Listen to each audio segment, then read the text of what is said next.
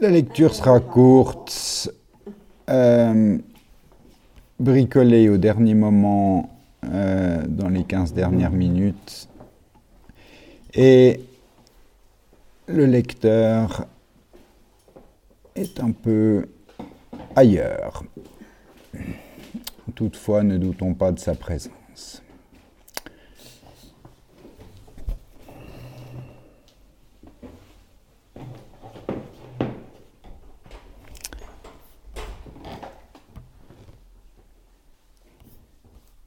Autant se faire d'illusions. Les gens n'ont rien à se dire. Ils ne se parlent que de leur peine à eux chacun. C'est entendu. Chacun pour soi. La terre pour tous. Ils essayent de s'en débarrasser de leur peine sur l'autre au moment de l'amour. Mais alors ça ne marche pas. Et ils ont beau faire. Ils la gardent tout entière, leur peine. Et ils recommencent. Ils essayent, encore une fois, de la placer. Vous êtes jolie, mademoiselle, qu'ils disent. Et la vie les reprend. Jusqu'à la prochaine, où on essayera encore le même petit truc. Vous êtes bien jolie, mademoiselle. Et puis. Excuse-moi, juste parce que Vincent n'entend rien du tout. Ah Et ça, tu dois faire. J'entends rien. T'entends rien. Euh, je, je crois qu'on est dans un euh, récit euh, assourdissant. Euh, euh, vraiment, euh, on pourrait le dire presque en anglais, c'est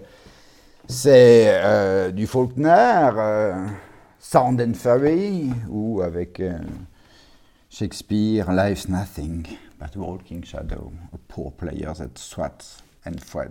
Oops, his ages upon the stage, ça c'est en anglais.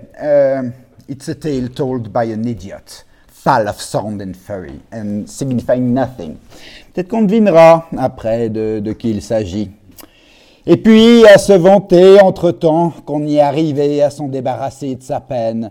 Mais tout le monde le sait bien, n'est-ce pas, que c'est pas vrai du tout,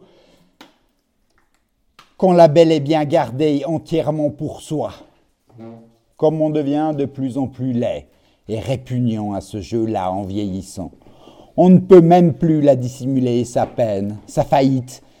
On finit par en avoir plein la figure de cette sale grimace qui met des 20 ans, des 30 ans et davantage à vous remonter du ventre sur la face. C'est à cela que ça sert, à ça seulement, un homme.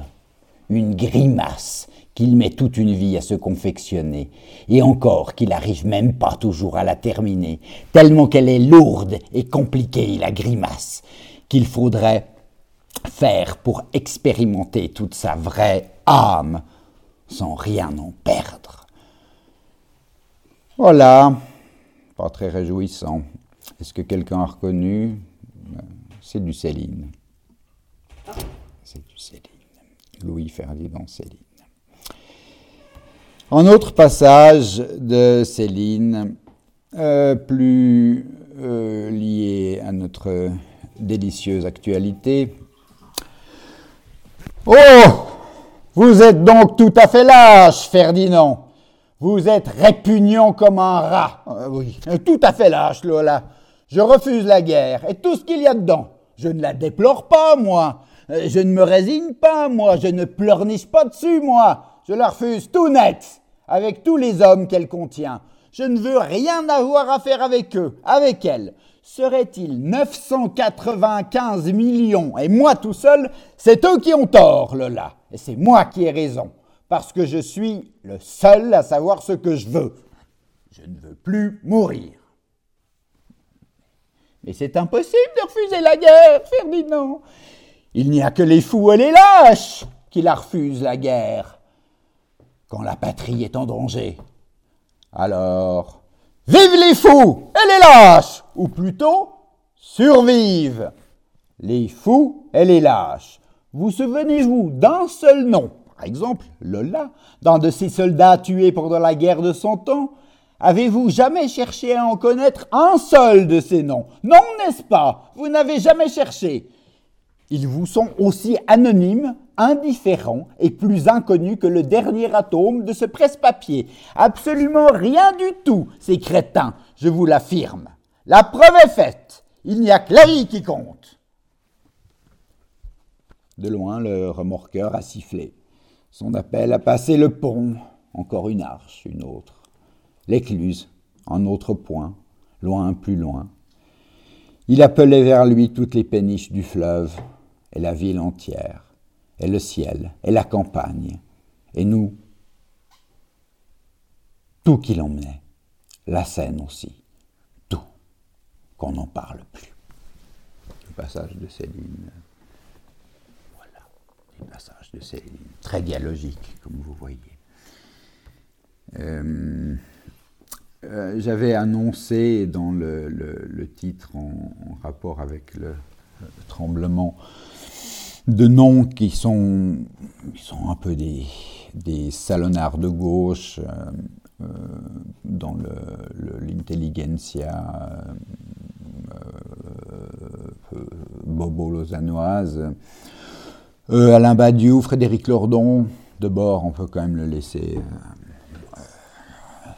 paix à son âme, mais euh, on ne peut pas euh, lui l'étiqueter comme un salonnard de gauche. Alors je vais quand même tenter de, euh, d'honorer l'annonce. comment faire? Peut-être commençons.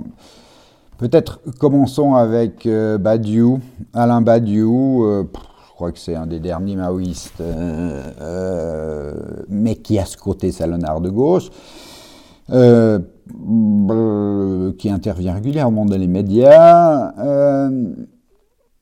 à propos de, l'économie qui subit de multiples séismes, en tout cas depuis 2008, il écrit euh, la crise planétaire de la finance, telle qu'on nous la présente, ressemble à un de ces gros mauvais films concoctés par l'usine à succès préformé qu'on appelle aujourd'hui le cinéma. Rien n'y manque. Le spectacle progressif du désastre, le suspense à énormes ficelles, l'exotisme de l'identique, la bourse de Jakarta, logé à la même enseigne spectaculaire que New York, la diagonale Moscou-Sao Paulo, partout le même feu mis au même banc les rebondissements qui terrorisent. Aïe aïe aïe Voici que les plans les mieux bâtis n'empêchent pas le vendredi noir, que tout s'écroule, que tout va s'écrouler. Mais l'espoir demeure. Sur le devant de la scène, hagard et concentré comme dans un film catastrophe, la petite escouade des puissants les pompiers du feu monétaire, les Sarkozy, Merkel, Brown et autres trichets engouffrent dans le trou central des milliers de milliards. On se demandera plus tard, c'est pour les feuilletons à venir, d'où ils sortent, puisque, à la moindre demande des pauvres, ils répondent depuis des années, retournant leur poche, qu'ils n'avaient pas un fifre là. Pour le moment, peu importe. Sauvez les banques Ce noble cri humaniste et démocratique jaillit de toutes les poitrines politiques et médiatiques. Les sauver à tout prix, c'est le cas de le dire, car ce prix n'est pas rien. Je dois l'avouer, euh, moi-même, au vu des chiffres qui circulent, et dont, comme presque tout le monde, je ne peux me représenter ce qu'ils signifient, qu'est-ce exactement que 1400 milliards d'euros? J'ai confiance je m'en remets entièrement aux pompiers. Tous unis, je le sais, je le sens, ils y arriveront. Les banques seront même plus grosses qu'avant, quelques petites ou moyennes, n'ayant pu survivre que d'abord sauvées par la bénévolence des États, seront données à plus gros qu'elles pour une bouchée de pain. Effondrement du capitalisme, vous voulez rire qui le désire au reste Qui sait même ce que cela voudrait dire? Sauvant les banques, vous dis-je, et le reste suivra. Pour les acteurs directs du film, euh, c'est-à-dire les riches, euh, leurs servants, leurs parasites, ceux qui les envient et ceux qui les encensent, un happy end, peut-être un peu mélancolique, est inévitable compte tenu de ce que sont aujourd'hui et le monde et les politiques qui s'y déploient. pas très réjouissant non plus, ça ne fait pas spécialement trembler, je ne crois pas. Hmm. Euh, alors, Badiou, Alain, hypothèse communiste. Euh, euh, non, l'hypothèse communiste, il écrit aux éditions Ligne à la sortie de 2008. Ouais. il aurait pu remettre ça pour ce magnifique moment démocratique que, nous connûmes tous. Surtout que. il est récent. Hein. Mais ça reste. il dit un peu tout le temps la même chose. Euh, pour Lordon, c'est pas, c'est pas brillant, mais euh, de, temps en temps, il y a d'autres manifestations culturelles, euh, celle-ci dite écologiste. et puis, j'avais été voir une, une conférence en juillet de ce monsieur Frédéric Lordon, qui représente ces, ces voix je dirais pas euh, tremblotante et qu'il faut rien trembler du tout, hein, euh, à mon avis, mais euh, puisque Romain Mottier est expert en, en poubelle, j'avoue que je ne pouvais pas résister à L'éco-anxiété est une de ces merveilleuses conneries dont euh, le système médiatique a, l'habitude. Hein. On est un vrai problème politique, vous le passez dans l'ambit médiatique, vous avez une espèce de merde psychosociétale qui ne veut rien dire. Donc il parle d'éco-anxiété. Et puis euh, il dit, ben voilà, on prend, euh, nous bidouille un truc euh, sur l'éco-anxiété, et puis on le fait passer à la moulinette euh, psycho-bio-sociétale de, de, ce qui reste de la psychiatrie du siècle, et ça donne l'éco-anxiété interroge les jeunes. Alors, anxieux Oh, je suis anxieux. Ben oui, alors oui, ils sont anxieux forcément. Hein. Ben oui. Alors, alors c'est l'éco-anxiété. Ben, on va faire des couvertures là-dessus. Tiens, puis des numéros spéciaux et tout. Euh, vous pouvez pas dire qu'il n'y euh, a pas un journal qui nous parle pas d'éco-anxiété, des, couvertures, des numéros spéciaux, des alertes. Ça me semble assez évident. L'anxiété, le, nouveau mal, le nouveau mal du siècle. Oui, euh, oui c'est vrai que si au 19e, le mal du siècle, c'était la, la mélancolie qui était quand même articulée à des changements politiques politique euh, terrible, hein, euh, en sorte de la Révolution, 1802, 1815, 1830, 1848. Il y avait de quoi avoir le mal du siècle. Maintenant, c'est vrai, euh, on peut tout à fait se dire que c'est un nouveau mal du siècle, mais disons, la, mélancolie est, plus, enfin, dialogique, constructive et, comment on dit, psychosociétale. Le, le, bon vieux euh, adjectif euh, social n'existe pas. Il lui faut son, son, sociétal qui fait, je sais pas, structuralo, structuralo chic. Vous reconnaissez également cette tendance tout à fait caractéristique du discours néolibéral à psychologiser les choses, hein, c'est-à-dire à les dépolitiser. Et si on veut. Voilà, on, le psychologise pour le dépolitiser. Ben, c'est évident. De la psychologisation, mais pour mieux retrouver la politique après. Le concept technique précis, hein, c'est pas anxiété qui ne veut pas dire grand-chose, c'est angoisse. Bon, qu'est-ce que c'est l'angoisse dans la théorie psychanalytique? L'angoisse, c'est l'anticipation d'un péril flou ou d'un péril dont la cause est floue et qui nous laisse dans l'incapacité de monter une réaction un peu articulée. Alors ça c'est terrible, effectivement. Renvoyer les gens à l'éco-anxiété, c'est les renvoyer à un problème qui n'est pas flou, hein. la planète crame, on va cramer dessus, etc. Tout ça est assez bien identifié.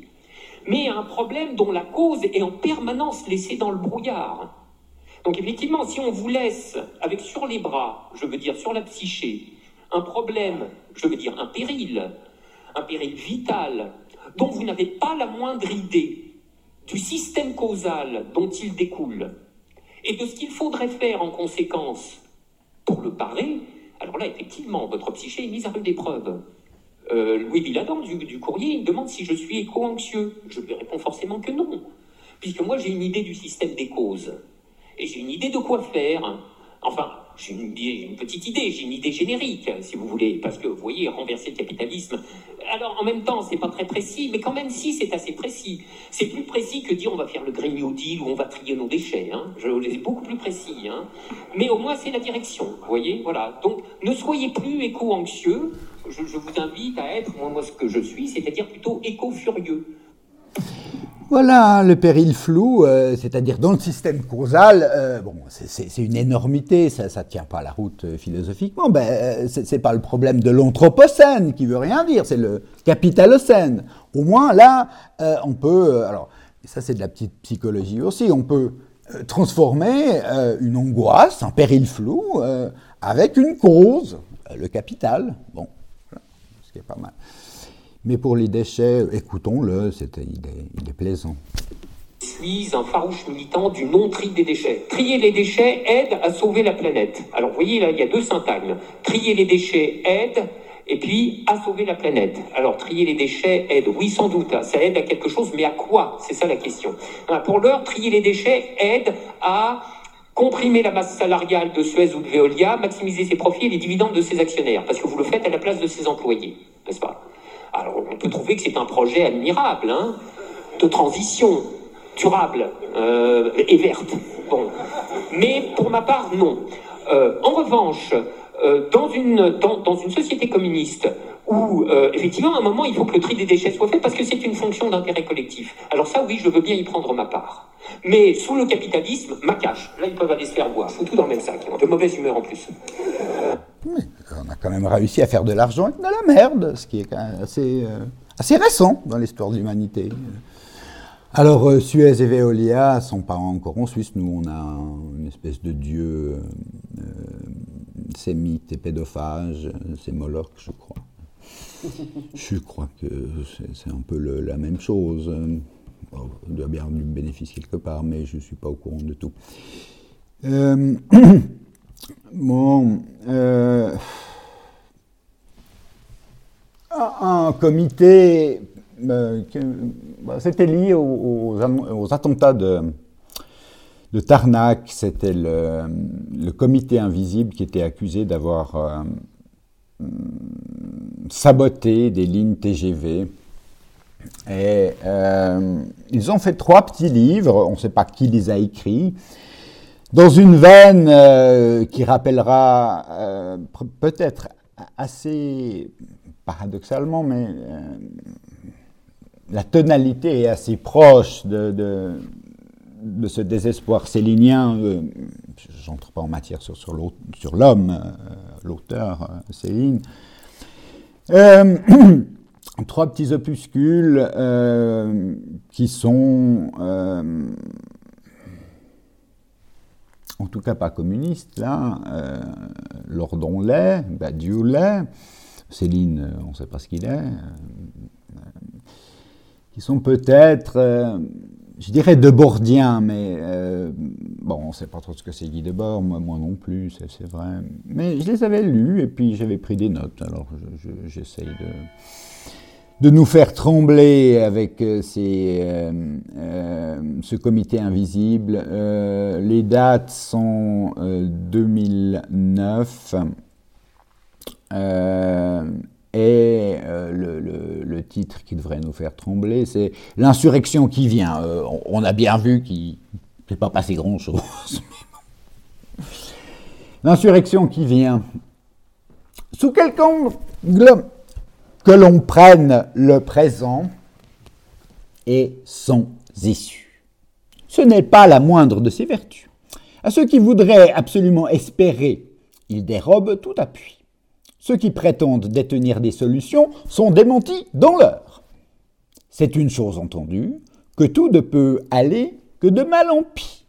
Le futur n'a plus d'avenir, et la sagesse d'une époque qui en est arrivé, sous des airs d'extrême normalité, au niveau de conscience des premiers punks. La sphère de la représentation politique se clôt. De gauche à droite, c'est le même néon qui prend des poses de cadors ou des airs de vierge. Les mêmes têtes de gondole qui échangent leurs discours d'après les dernières trouvailles du service de communication. Ceux qui votent encore donne l'impression de n'avoir plus d'autre intention que de faire sauter les urnes à force de voter en pure protestation. On commence à deviner que c'est fait contre le vote lui-même que l'on continue de voter. Rien de ce qui ne, rien de ce qui ne se présente n'est de loin à la hauteur de la situation. Aucun, je saute quelques pages, aucun SOS racisme ne pourra prolonger ses racines cancéreuses dans cet événement-là. À quoi seules les fatigues, la falsification et l'omerta médiatique ont pu feindre de mettre un terme? Toute cette série de frappes nocturnes, d'attaques anonymes, de destructions sans phrase, a eu le mérite d'ouvrir à son maximum la béance entre la politique et le politique.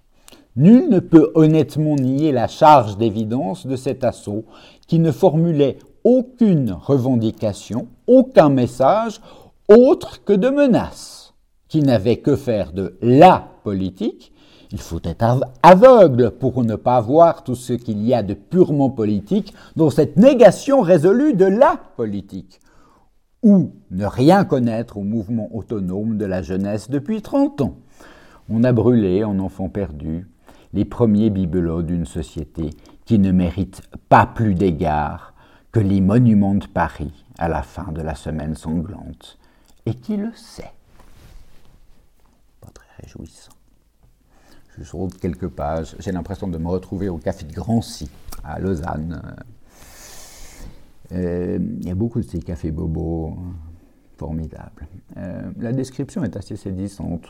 Nous fera-t-elle trembler? Même pas. C'est dans le ronronnement euh, trendy du siècle. Je lis. Page. la page. Oh, un graphiste, en pull artisanal, boit un cocktail de fruits entre amis à la terrasse d'un café ethnique. On est disert, cordiaux, on plaisante modérément, on ne fait ni trop de bruit, ni trop de silence, on se regarde en souriant, un peu béat, on est tellement civilisé.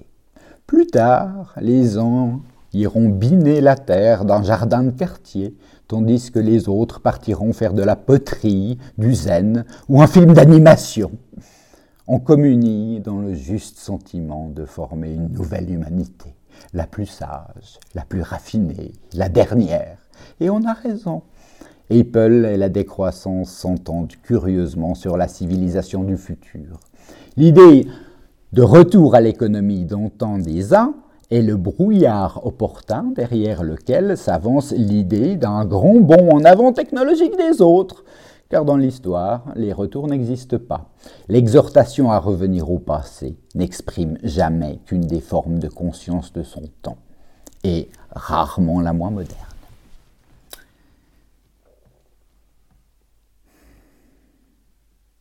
Revaloriser, je passe quelques pages, Revaloriser les aspects non économiques de la vie est un mot d'ordre de la décroissance en même temps que le programme de réforme du capital. Répétons parce que c'est pas tout à fait bête. Revaloriser, euh, il y a le mot revaloriser les aspects non économiques de la poterie, le zen, enfin non économiques de euh, la vie est un mot d'ordre de la décroissance en même temps que le programme de, réforme du capital, éco-village, caméra de, de vidéosurveillance, spiritualité, biotechnologie et convivialité appartiennent au même paradigme civilisationnel. paradigme, c'est un gargarisme pour dire notre temps. Quoi. Euh, en formation. Celui de l'économie totale, engendrée depuis la base. Euh, sa matrice intellectuelle n'est autre que la cybernétique, la science des systèmes, c'est-à-dire de leur contrôle. Pour imposer définitivement l'économie, son éthique du travail et de l'avarice, il avait fallu, au cours du XVIIe, interner et éliminer toute la faune des oisifs, des mendiants, des sorcières, des fous, des jouisseurs et autres pauvres sans aveu.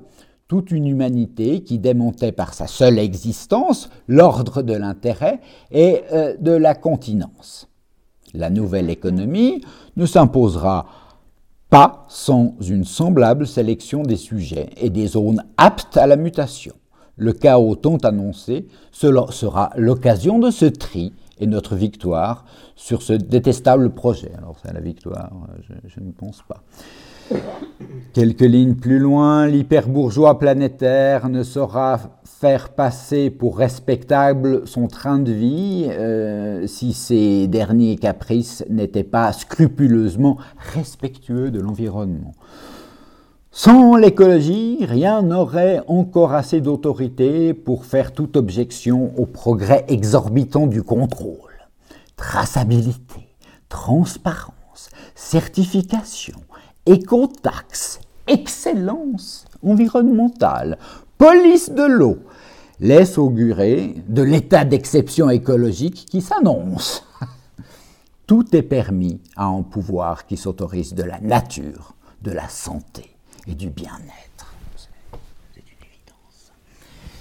Bon, euh, les suggestions sont effectivement tremblantes. C'est des textes pamphlétaires, polémiques que je ne partage pas forcément. Et comme euh, euh, je sens que ce genre de propos fait un peu trembler,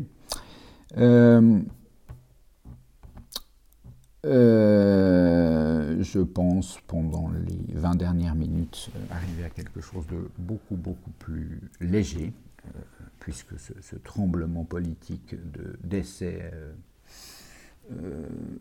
est parfois difficile à, euh, d'une part, digérer, d'autre part, estomac, et euh, finalement euh, n'a aucune grande portée. Alors, j'en reviens à des choses qui me semblent plus, plus littéraires et à des valeurs sûres. je vais passer à La Fontaine. Euh, ne pas enregistrer. Des fables de La Fontaine, c'est beaucoup plus, plus simple, il faut juste que je les retrouve, mais normalement je les retrouve. Euh, la Fontaine, une sélection de textes de La Fontaine. Ben, on pourrait commencer par ce qui nous réunit tous, et là ça devient un peu plus intéressant que des... Euh, bon, j'aime pas le mot message, mais c'est comme un petit peu plus intéressant que des diatribes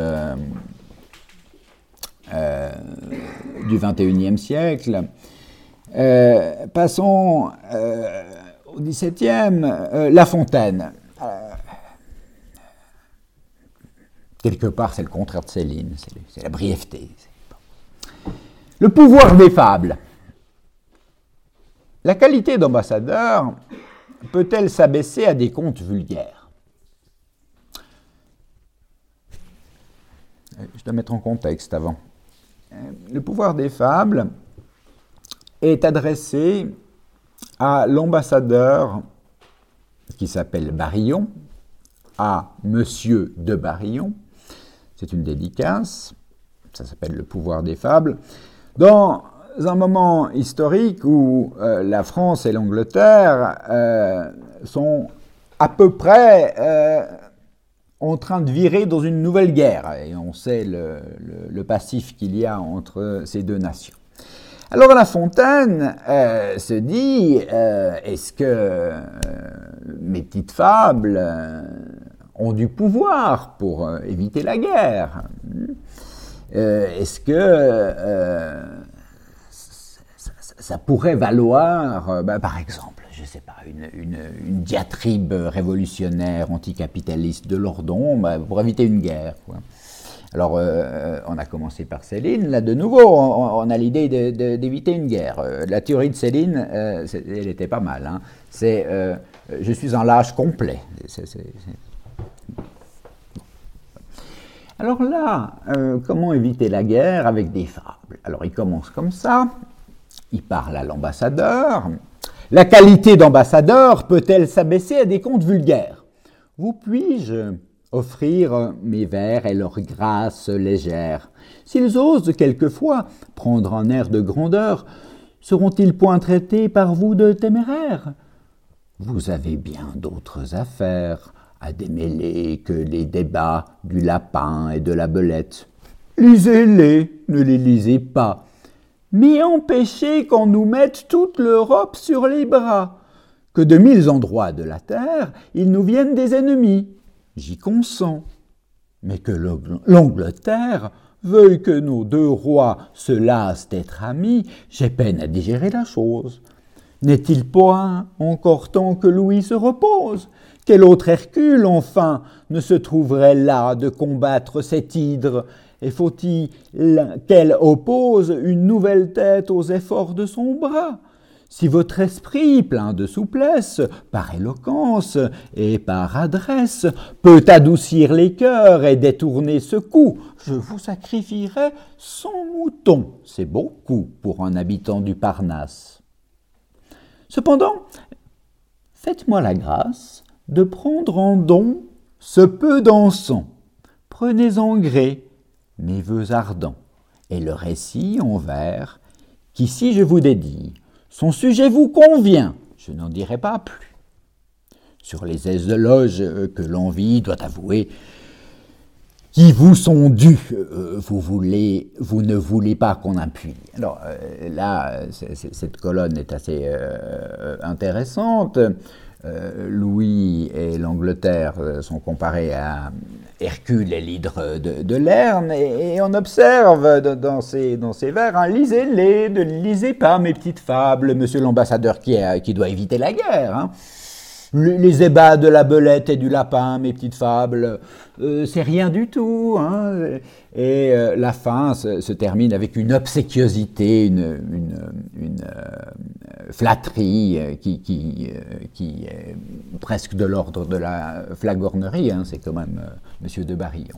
Mais il, lui dit prenez un peu d'encens, je, vais quand même essayer de euh, montrer en quoi le, pouvoir des fables pourrait euh, euh, vous guider, hein, vous, instruire dans une rhétorique ambassadrice et pacificatrice. On voit la situation. Et, là, il, change de, chronotope, hein, de, lieu et de temps.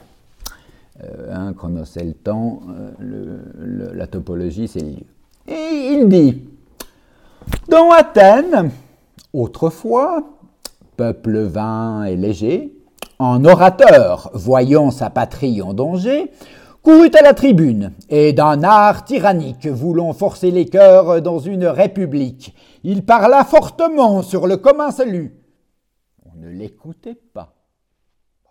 ça, euh, imaginez, il y a des hommes politiques hein, qui, qui, font des, euh, je cite, hein, qui ont en art tyrannique, ça devient même plus tyrannique, mais disons, euh, cette tyrannie d'une euh, langue de bois appelle beaucoup de bûcheronnage. Mais l'affaire, c'est que, bon, c'est la tyrannie du politiquement correct, mais on les voit, on peut tout à fait la réactualiser, cette fable. Hein. Euh, on, a vu même euh, le président français euh, essayer d'éviter la guerre en parlant à Poutine. Alors c'est comme si La Fontaine lui dit il met en scène un ambassadeur qui commence par le discours direct, style diatribe, style langage rompu aux, formules directes et politiquement correctes et c'est, euh, euh, selon le texte, vouloir forcer les cœurs dans une république. Il parla fortement sur le commun salut. On ne l'écoutait pas.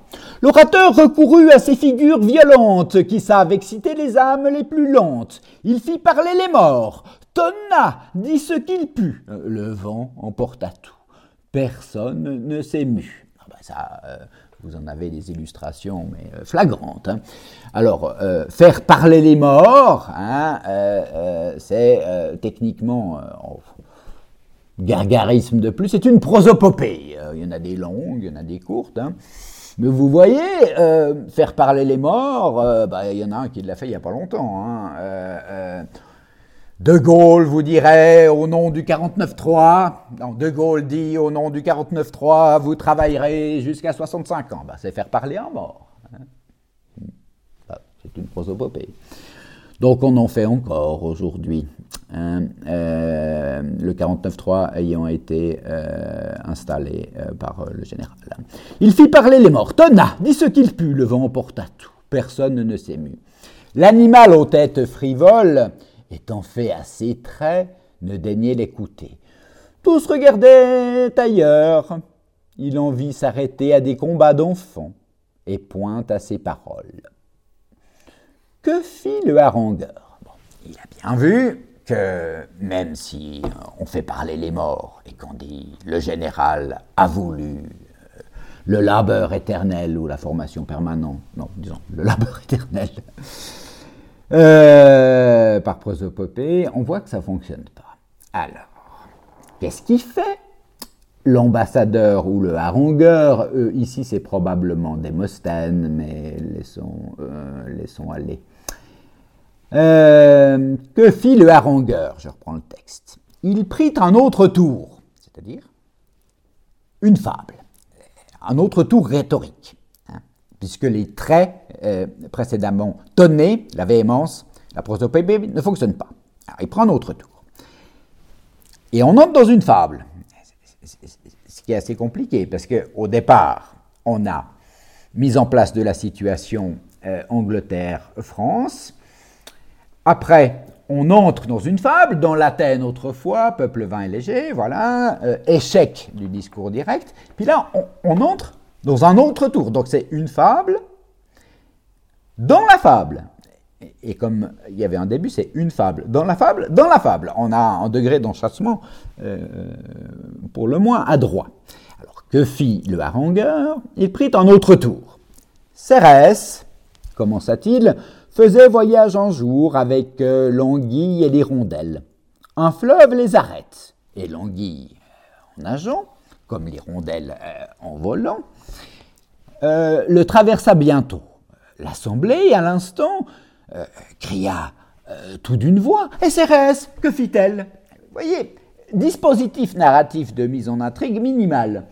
On prend un obstacle, on prend trois protagonistes, la déesse euh, du blé, donc c'est important, le, blé est important, l'argent est important, euh, Cérès, une anguille et une hirondelle. Euh, l'obstacle est là, l'anguille ça passe, l'hirondelle ça passe, et puis le blé, Cérès, il dit pas. Et là, hein, et Cérès, que fit-elle? Ce qu'elle fit. Un prompt courroux l'anima d'abord contre vous. Quoi? De contes d'enfants, son peuple s'embarrasse, et du péril qui le menace, lui seul entre les Grecs, il néglige les faits. Que ne demandez-vous ce que Philippe fait? Et qu'est-ce qui parle là? Eh, C'est Cérès. Cérès, elle dit, mais vous voyez pas? Elle a abandonné, on ne sait pas si elle passera le, fleuve. Vous avez compris qu'elle ne voit pas. Mais simplement, elle dit, depuis son conte, donc depuis son existence mythologique et euh, fabuleuse, elle dit il faut vous poser la bonne question. Il y a Philippe de Macédoine qui est en train euh, d'envahir la Grèce, ce qu'il fera. Euh, c'est Thèbes, ça n'empêche pas que le pouvoir. Oui, bon. alors, que ne demandez-vous ce que Philippe fait? À ce reproche, l'Assemblée, par l'apologue éveillé, l'apologue, c'est par la fable, hein. par la fable éveillée, se donne entière à l'orateur. En trait de fable en tenu l'honneur. Nous sommes tous d'Athènes en ce point, et moi-même, au moment que je fais cette moralité, si peau d'âne m'était comptée, j'y prendrais un plaisir extrême. Le monde est vieux, dit-on, je le crois. Cependant, il le faut t'amuser encore comme un enfant. C'est un texte magnifique dans le vertige des mises en abîme des, fables qui parlent de la fable de son pouvoir, qui se qualifie en se disqualifiant, et, d'une fable euh, euh, avortée qui permet la, livraison d'un message euh, politique, mais depuis justement une fable, et pas en tonnant ou en faisant des prosopopées et en faisant parler le général de Gaulle. une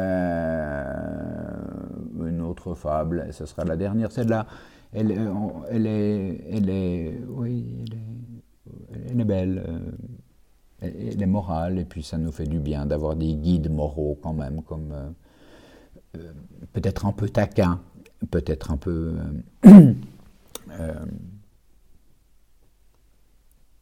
comment